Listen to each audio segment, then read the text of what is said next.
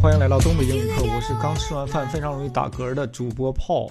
今天的对话是一段落空的白日梦。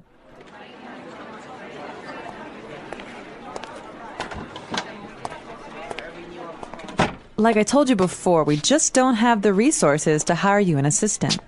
I understand that, but the fact is, we're understaffed. The timing is just not right. The economy's bad, and it's too risky to take on new staff. Yeah, I guess you're right. Here's an idea. What if we hire an intern? She would take some of the weight off my shoulders. She? Yeah, you know, a recent graduate. She could give me a hand with some of these projects, and we could keep our costs down.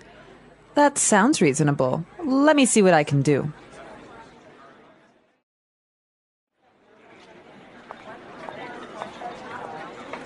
Tony, I'd like to introduce you to your new assistant. Okay, great. Let's meet her. Hi, I'm Adam. Oh, hi, uh, I'm Tony.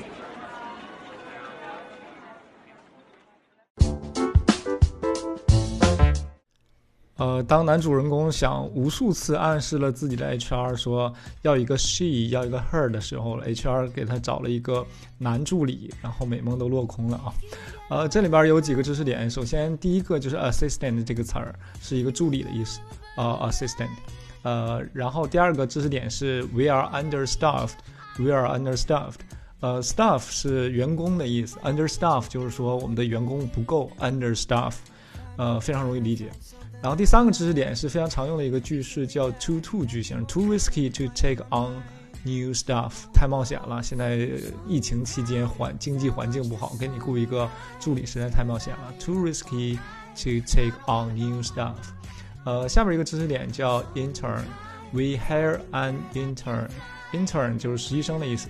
呃，很多公司招聘的时候，它会注明是 intern 还是一个专职的。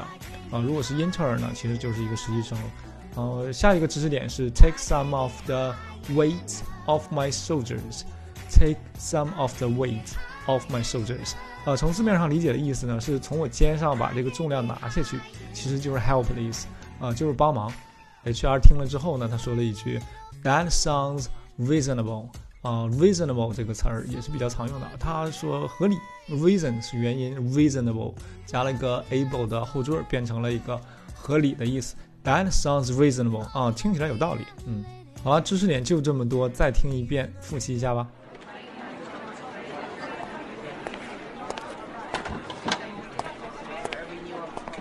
Like I told you before, we just don't have the resources to hire you an assistant.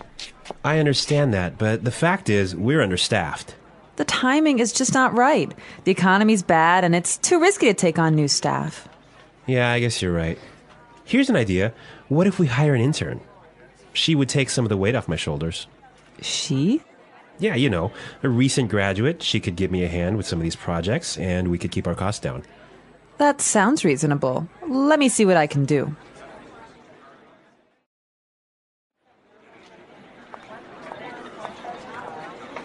Tony, I'd like to introduce you to your new assistant.